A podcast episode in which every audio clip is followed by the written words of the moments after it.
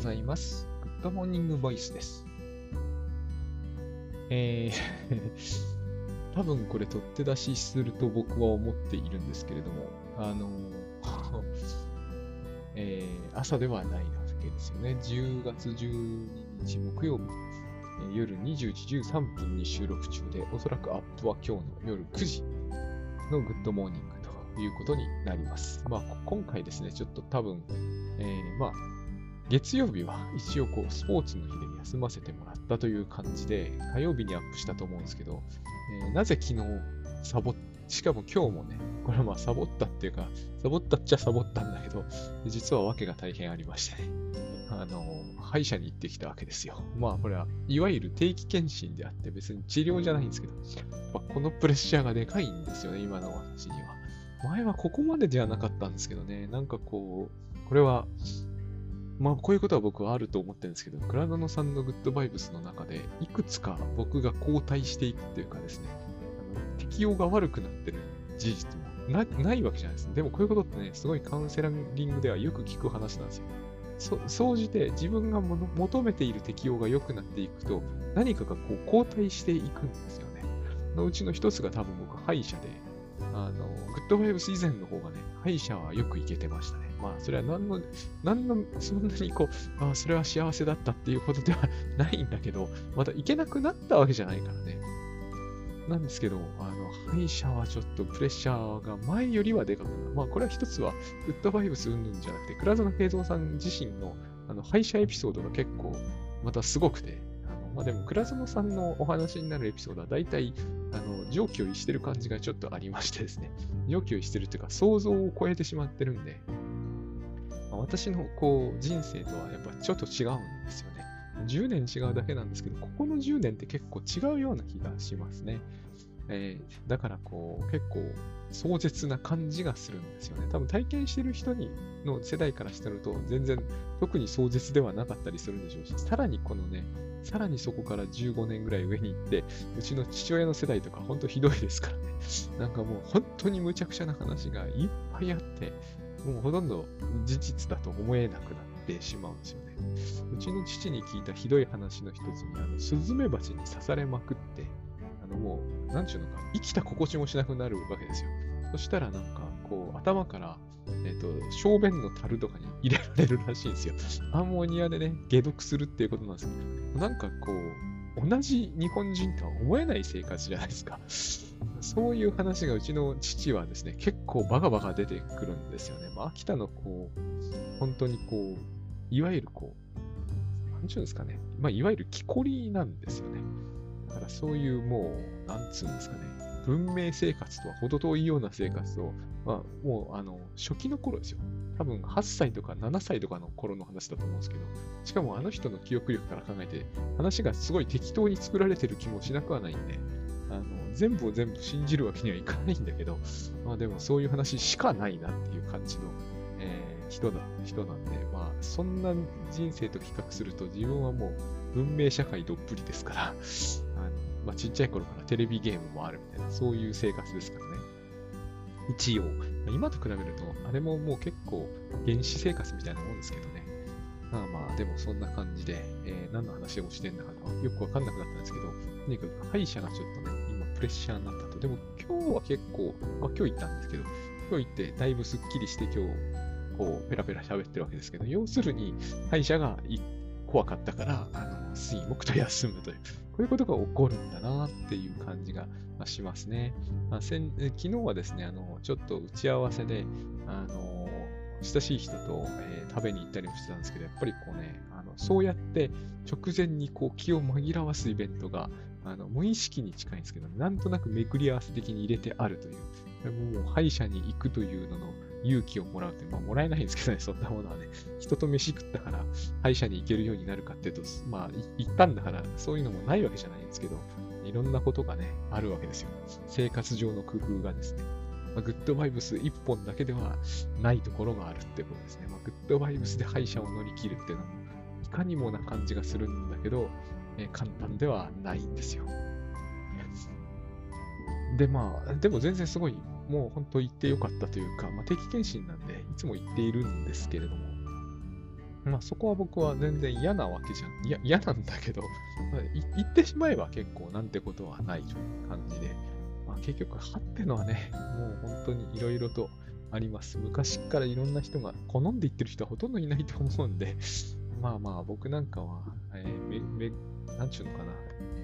えー、大変楽な方ではあると思うんですけど、抜いたことなんてないですしね、一本も。はい、えー、まあまあいいや、そういう話がありましたということです。で、うんと、10、何日なのか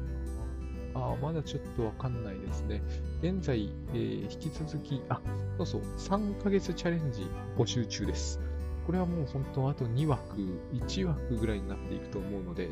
ちょっとこう、もしね、えこれを聞いている方で、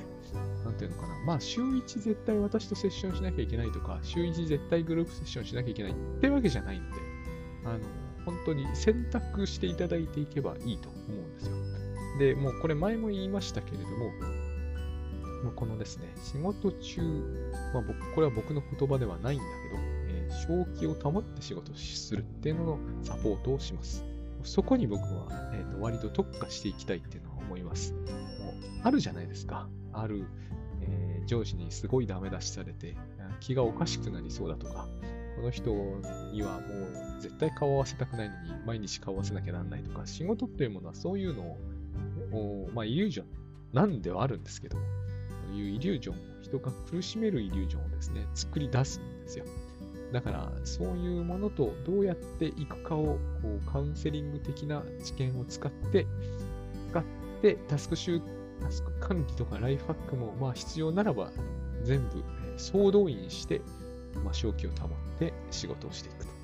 いったところを目指して3ヶ月やっていこうといった感じです。まあ、例えば夏は苦手だとか冬が苦手だってあるから、まあ、これから冬来ますからね。その冬、えー、暗い中会社に行くというだけでももう憂鬱だっていう状態で、状態があるとして、それは確かにグッドバイブスで乗り切るっていうのも全然あると思うんですけど、まあ、私のこの話を聞いていらっしゃる方で、えー、3チャレでやっていきたいっていう方がいらっしゃればですね、あの、これはぜひ、あの、まあ、ご参加いただければ、私としては全力でやりますというやつです。で、PTX で現在募集中。ただし、最大で2枠。えー、生まればもうすぐ止めちゃいます。なんでかっていうと、これは、人数限りがあるんですよ。10人とか絶対僕じゃ無理なんで、本当にこう、週1絶対必要であればですね、週2でもセッション、えお受けしますので、あの追加の料金いただかないので、あの、もう、こう、なんだろう。えっ、ー、と、仕事にまつわることですけれどもね、あの、ピクミン解けません解けませんとかだったら、YouTube でも見ていただいた方がいいと思うんで、え、ー、と、つまり、あの、仕事に行く、行かない、そういうやめる、やめないみたいなのを、せめぎ合いの辛さみたいなものを扱うのであって、えーと、何でもかんでも話ができるってわけじゃないですけれども、まあ、でも何でもかんでも話しているようなところもありますが、でも、えー、カウンセリング系のやっぱり話に、えー、したいかなとは思ってますね。あの、別にエヴァノートの話というのに終始するとかでもいいんですけれども、あんまり僕の方が今そういうのに、えー、エヴァノートも今や私はこう、毎日毎日バッチリ使ってるって感じでもないですし、えー、そもそもメモを見返すっていうことも必要に応じてしかやらなくなっちゃいましたから、これはあのやるべきでないとかいう話では全然ないですけれどもね。あの、僕はしてないので、あんまりこう、それよりかだったらもう CS の話とかをしてる方が全然乗れるだろうなっていう、これはもう本当に、趣味思考の話に近づいてきております。まあまあ、そんな感じですね。よろしければどうぞといったところです。で、今日は、えー、久しぶりにではない、全然久しぶり、いや、でも久しぶりな気がするんですよね。ミニコットのですね、あの、一人になれる能力っていうのをちょっと久しぶりにえ、ちょっと正面的に取り上げたいと思ってたんですよ。これもちょっといろいろ、あの、身内とかのトラブルなどもありまして、一人になれる能力っていうのは、そういえば、あの、私はこれ自分、意外と意識的に身につけた、実はなんとなく記憶があるんですね。まあ、誤解かもしれないけど。だから、あの、この一人になれる能力っていうことをミニコットが言っていて、しかもこの一人になれる能力が全く一般的な概念と彼の言ってることは全然違うんで、非常に僕はあの、ウィニコットのこの一人になれる好きなんですよ。これはね、あの二人以上の空間でっていう正し書きが絶対必須なんですよ。一人になれる能力っていうのは一人で遊べますって話に近いんだけど、イコールではないんですよ。ね、あの人一人、あの子一人でいられて偉いねじゃないんですよ。そうではなく、例えば教室の中で一人になれるかってことなんですよ。教室に他に人いるんですよ。一人ぼっちで教室にいるんではなくて、他の友人もいっぱいいる中で一人になれるか、もっと極端なことを言うと、えっ、ー、と、サッカーしていて、えー、みんなでサッカーしているんだけど、その子はすっごい上手いから一人で、一人になれるって、これ意味通りますかね？だから非常に僕は大事だっていう風に言ったミニコットのにものすごく共感するんですよ。あの例えば映画館って、まあ、その、マイナーな映画でもバンバン見るっていう方もいらっしゃると思うんですけど、映画館って大体、僕なんかはもう本当、他の人絶対映画しか見たことないんだけど、一人になれるじゃないですか。これはわかると思うんですよね。映画に没頭すると一人になっちゃいますよね。でもそこには他の人いますよね。なんならデートしてる相手とかもいるわけじゃないですか。でも一人になれる。この能力が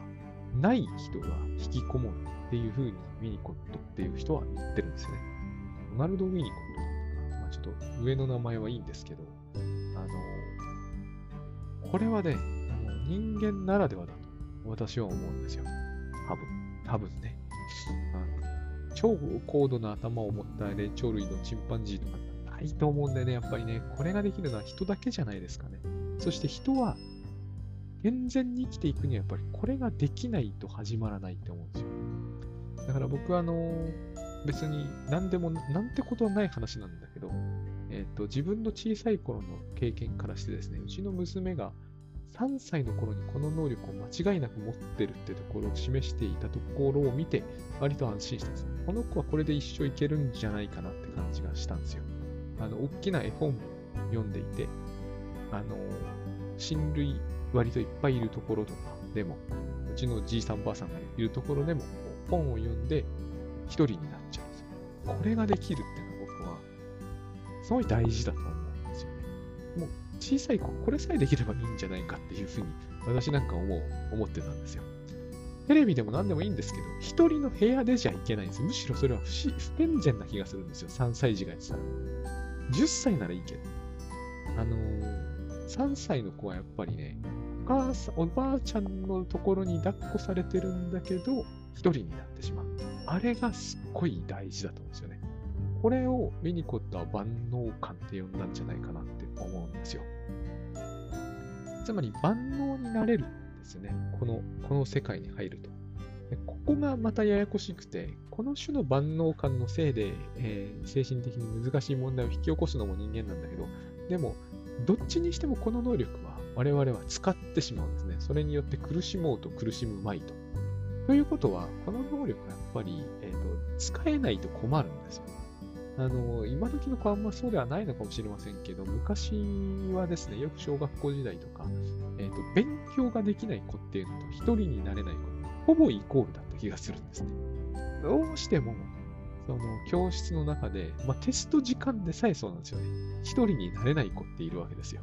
一人になっちゃうとむしろそういう子っていうのはなんかこうね、あの問題児みたいな扱いをされていて、えー、騒がしくて、なんか急に人のことをつねったりして、え、ー、と、強そうな子に見えるんだけど、僕は当時からそうは思わなかったんですよね。すっごくある種の弱さを感じさせられるなって感じがしたんですよ。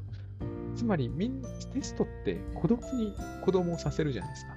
僕あれを最初に感じたのは小学校多分1年の頃だったと思うんですけど、シーンとなりますよね。シーンとなってみんなテストに没頭してしまう。あれに耐えられない子って出るんですよね。で、僕はあれを見ていて、あ、この子耐えられないな、でもまあ耐えられそうにないな、みたいに思ってたことがあるんですよね。あれが一人しかいないんだったら、あの子、もうそう、あの子っていうのはそのつねったりする子も、そうはならない。だってつねる相手がいないから。他の子がいるから一人になれないわけじゃないですか。自分が置き去りにされる不安みたいなものに、ちょっと苛まれちゃうっていうのか。ものを感じさせられるんですよ。まあでもそういう子も大体長じて普通に育つと一人になる能力をどっかで身につける。この一人になる能力あれですよ。一人ぼっちが耐えられるって話では全くないです。それは僕が主にほぼ逆だと思いますね。そうではなくて、いっぱい人がいるんだけど一人になれる。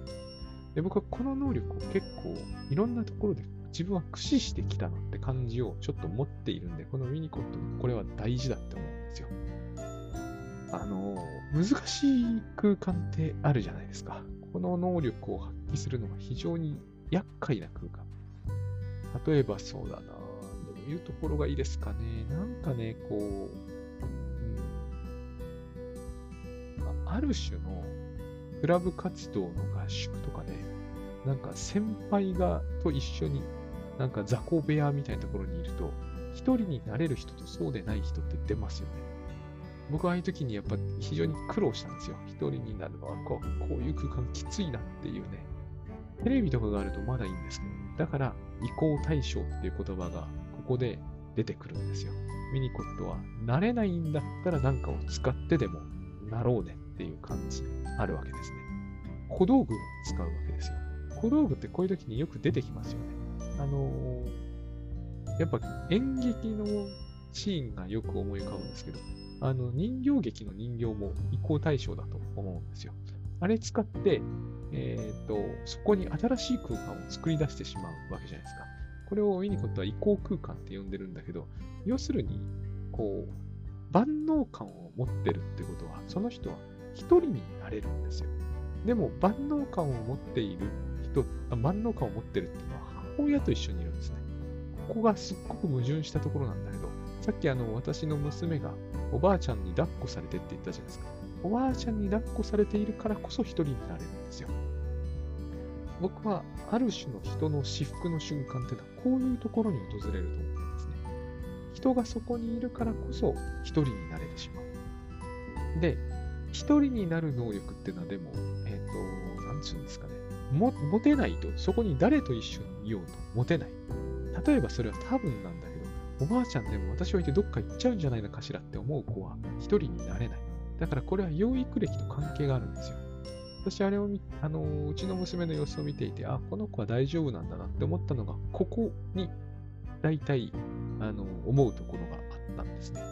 おばあちゃんがいなくならないってことを勝手に決めてる。この、勝手に決めてるから、えっ、ー、と、ウェニコットもここをナルシシズムってやっぱり4つ使う言葉で読んでるんですね。ちょっと他の人が言うナルシズムとちょっと違う感じなんだけど、これやっぱりある種のナルシシズムなんですよね。うちのこのナルシシズムなんですよ。だっておばあちゃんが抱っこしていることを忘れてるんだから。ある意味めちゃめちゃ都合のいい世界に住んでるじゃないですか。でも、このある種の絶対的信頼性みたいなものが非常に大事なんですよ。これを他人に抱けない人は、常に他人のことが意識の中から消え去らないってことになりますよね。人は私を置き去りにするとか、一歩間違うと急に殴り出すとか、まあ、そんなことはあんまりないんだけど、そういう心配をし始めるわけですよ。これが人の顔色を伺うって話につながってくるんだと思うんですね。つまり、そこに他の人がいると一人になれなくなるんですよ。いつもいつもいる人のことを意識してしまう。二人目、三人目、四人目、私に何かこう、監視の目が向いているみたいな。一人に慣れてないですよね。一人ぼっちって話では全くないですよ。こういう人は逆に一人ぼっちになりたがるわけです。安心感を得るために。安心するために他の人の存在が邪魔になるっていうのは、非常に面倒くさい人生を送ることになるじゃないですか。これがあんまりエスカレートすると多分迫害妄想とかになっていくと思うんですよ。隣人が私を見張ってる。あの、ゆうちゃんのお母様やってましたよね。隣の家に盗聴器仕掛けておいたから。あの人たち私たちの悪口言ってるからね、みたいな、そういう、本当にあれややってたんだと思うんですよ。あれまさに一人になれないんですよ。家が違うところにいても一人になれない。もうこうなったら、どうしようもないわけじゃないですか。人間はこの世の中にいるわけだから、この世の中に人間がいる限り私は一人になれません。本当にみんなが私のことを見張っていて、えー、いつか、ね、亡き者にしてやろうという陰謀を持ってるんですね。まあ、陰謀論的な話にもなってくるんだけど、ほんと辛いと思うんですよ。あの、だいぶ昔、ほんと昔ですね、えー、埼玉県で、え、連続幼女誘拐殺人で非常に、あのね、女の子の持ってる親なんか、ほんと、まったもんじゃない事件があったんですけど、その犯人、宮崎努っていう人だったんですけど、あの人、えっ、と、牢刑務所の中にいても、こう、なるべくビデオとかを借りてきて、それを積んでいくんだって言うんですよね。あの、刑務所のその鉄格子のところにビデオとか本を積んでいくんだってんですよ。で、それは読むとか見るとかいう目的じゃなくて、えっ、と、一人になるなんですね。これは、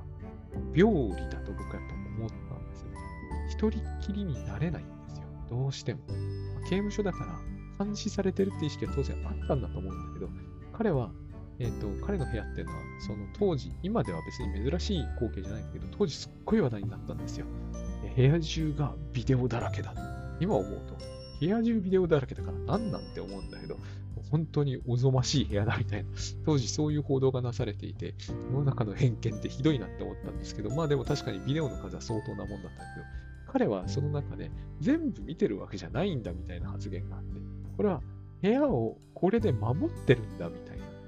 これはやっぱりね、辛いと思うんですよね。まあ同情するっていうわけじゃないんだけど、こ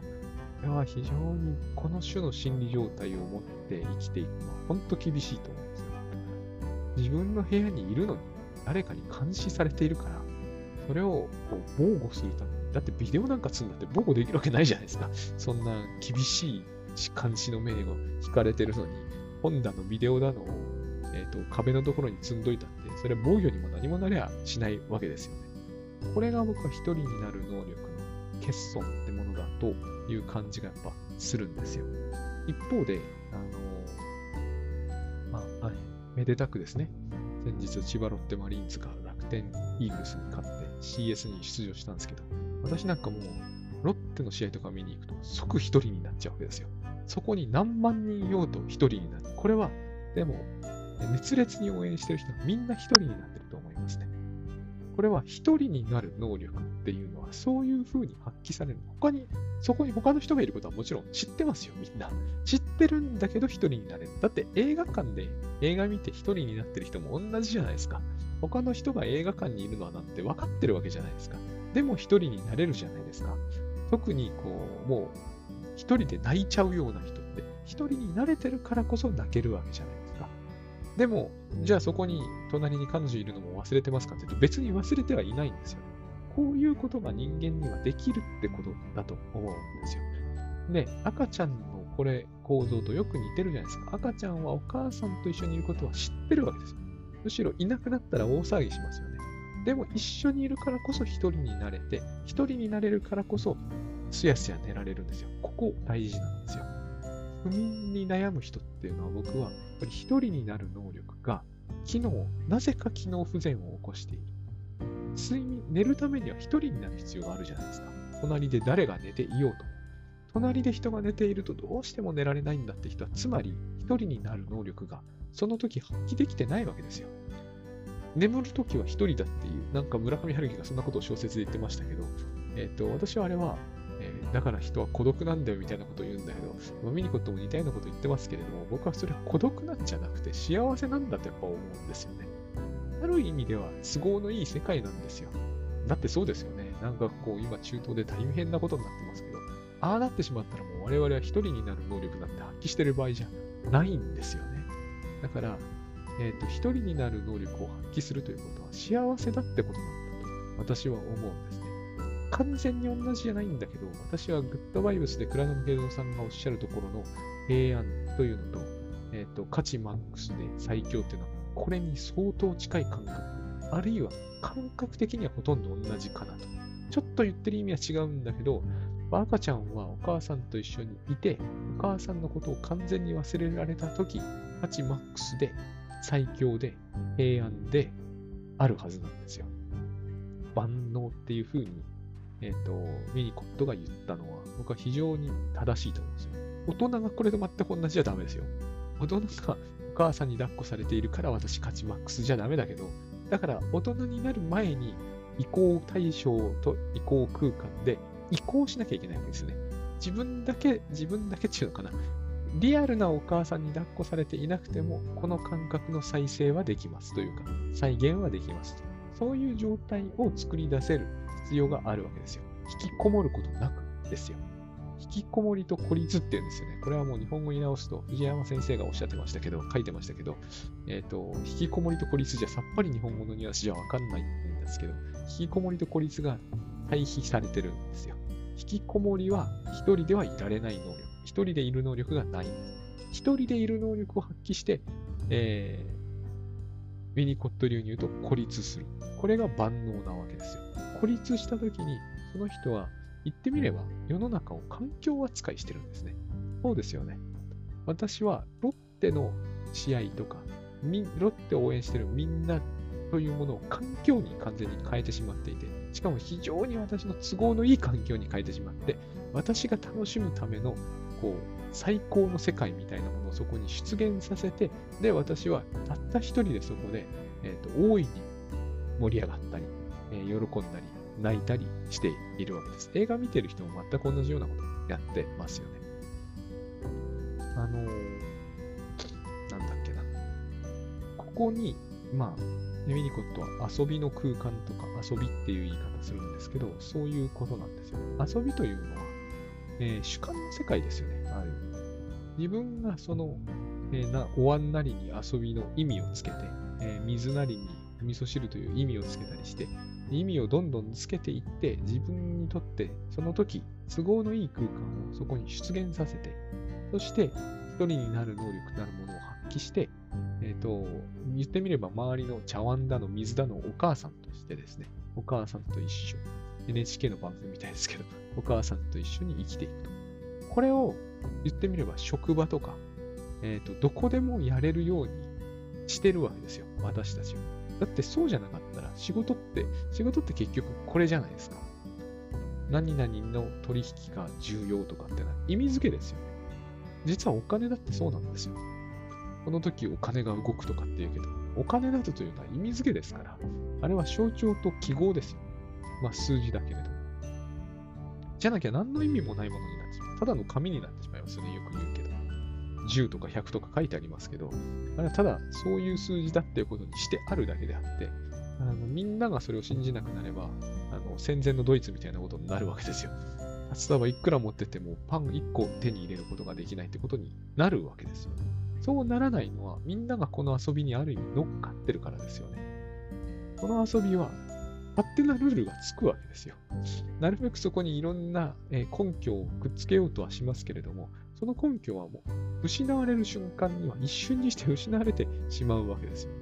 ポール立てておいて、こっちはファール、こっちはホームランっていうのは、もうそれはそれっきりの話なんですよ。そこに何の根拠も実は必要としないんですよね。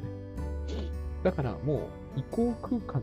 というものはルールが必ずあるわけですけど、遊ぶためのルールがですね。遊ぶためのルールっていうのはつまり、このルールを信じるっていうことに決めましたって話でしかないわけです。だからこのルールを信じることに決めた人が、そのルールを信じる能力を発揮さえすれば、えーと、そのルールは信じられるわけですよ。ボールを遠くに飛ばした方が偉いんですというような勝手なルールがあるわけですよ、そこには。この枠の外に行ったやつはファールですとかいう勝手なルールがあるわけですよね。だからもちろん、えっ、ー、と、どういうふうに解釈してもいいんだけれども、みんなでそれを、えっ、ー、と、何万人っていう人が 同時にそれを楽しむことがなぜかできる。そういうルールになってるからできるわけですよ。で、みんな、多くの人が、えー、そこでもう、例えば多分ですけれども、えーと、ここって時にホームランが打てるっていう人は、一人になるのにこう、あからさまに発揮してると思うんですよ。そこにチームメイトもいるし、敵もいることはもちろん分かってるんだけれども、一人になっちゃうわけですね。そうならなかったら、えっ、ー、と、多分絶対あれは、えー、あそこで打つとか、160キロ打つとか、絶対無理だと思うんですよね。うん。あのー、この話をですね、えー、久しぶりにしたのは、つまり引きこもりってのは、そういう目で見ると、えっ、ー、と、多分全然違うものに見えてくるんじゃないかなって感じがするんです。そして私たちの、えっ、ー、と、ある意味課題の延長線にあれはある社会問題だと思うんですよ。引きこもってる人っていうのは一人になってるわけじゃないんですよ。なんとか頑張って一人になろうとしているんですよ。一人になれないんですよ。どうしても。でやっぱりそこに働いてるのは、これもグッドバイブス的だけど、強い強い警戒感だと思うんですよ。まあ、怒りといえば怒りだと言っていいと思います。他の人がに対して怒ってる。倉野さんがよくおっしゃってますけど、他の人に対して強い怒りを向けると、当然それは相手が同じように怒ってるっていう過程がそこに入ってるんで、だってそうですよね。やってみればすぐわかると思うんですけど、やらなやんないでくださいね。あの目の前の人に刃物を向ければ、相手めちゃくちゃ同じぐらい殺意を抱くと思うじゃないですか。ものすごい恐ろしいですね。これを身の回りの人のほとんどに対して意識する状態っていうのが、多分最も引きこもりのきつい状態だと思うんですよ。これはもう家に閉じこもってバリケードを作るしかないと。それに近い心のバリケードを張ってると思うんですよ。でも、これはですね、私たちが、え、会社に行ったなりして、いや、どうしてもここにいる人たちの大半を意識して仕事に没頭しきれてないなって時に、実はこの心理の極めてマイルドなバージョンを私たちは認識しているんですよ。だからパーティションで区切ってみたり、えっ、ー、と、個室にこもって仕事をするとかいうことが起こるんですよね。実は。あれは、僕は電話に邪魔されたくないとかは、えー、かなり表面的な理由であって、実は引きこもりたいっていうことだと思うんですよ。それは、会社の空間が、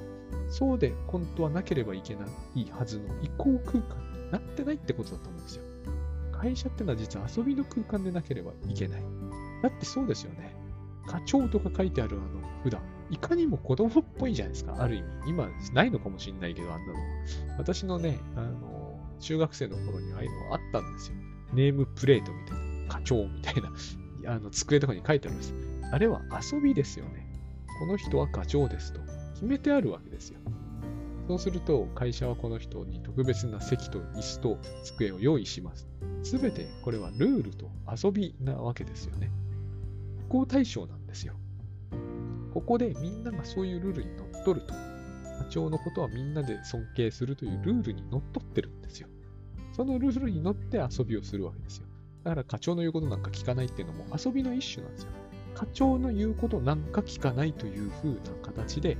この人は私より偉い偉いことになってるけど、俺はそれを認めないよって、これは遊びに乗ってるからこそ意味のある言葉じゃないですか。もともと完全に他人なんだから、別に無視しようと挨拶しまいとどうでもいいわけですよ。あのそういう言い方をしてしまえばね。やっぱりこれはみんながそれを、えーと、遵守しますという、結局この人は背番号8ですとか、この人はライト守りますとか、ここ一塁から回って三塁先に行っちゃダメですとか、そういうルールをみんなが守ることに決めているから遊べるのであって、会社で起こってることって何にもそれと変わらないんですよ。で、これに乗っかる以上は、その空間の中で一人になれないと始まらないわけです。その空間に行って、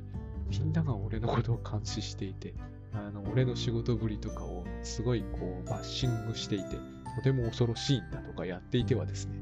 あの全然一人になれなくなってしまうわけですよ。そういう意味で、えー、この一人になる能力というものが発揮、この空間においてですよ。その人の能力というよりは、その空間では、例えば私も野球場に行くとすぐ一人になれるけど、映画館では難しい。逆の人は当然いるわけじゃないですか。多分逆の人は映画に行けばすぐ一人になれるけど、野球場行っても全然一人になれないよと。そもそも何がそこで起こってるのかもよくわかんない。ここ大事ですよね。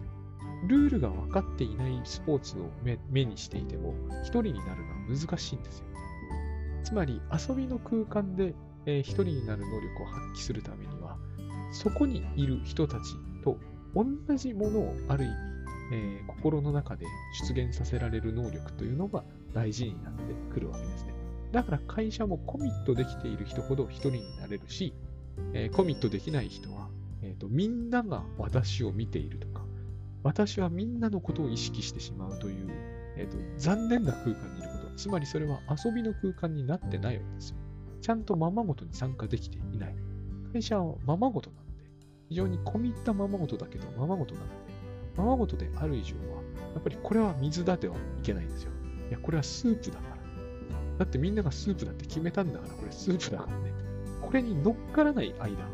えっ、ー、と、いや、これ水じゃんとか言ってる人は、そこで、えっ、ー、と、引きこもりをの道を探って、あの、パーティションとかね、喫茶店とかにこもるとかいうことをしなきゃなんなくなるわけですよ。で、それが辛くなってくると今度はしょうがないから酒を飲むとかいう酒の力を借りて、えっ、と、引きこもりをなんとかこう一人になる能力を発揮するわけです。酒の力っていうのはこういう時によく使われる。で、一歩間違うと、えっ、と、これもその先日知人と話してたんですけど、セクハラとかパワハラみたいになってくるわけです。無理やり遊びに参加しようとすると、そういうことが起きるわけですよね。いや、俺は上司なんだからお前殴るみたいな、そういうあのルールが過剰になっていくわけですよ。あるいはこう、ここではもう恋仲になろうみたいな。どうしようもないわけですよ。その空間の中で、その人がコミットできないという状態においてはですね、そうしないと、あの、要するに警戒心が解けない間はですね、なんちゅうのかな。えっ、と、要はそこで眠ることができない世界っていうのは、信用がならないわけじゃないですか。遊んでるときは信用がなるはずなんですよ。だから課長と部下の関係。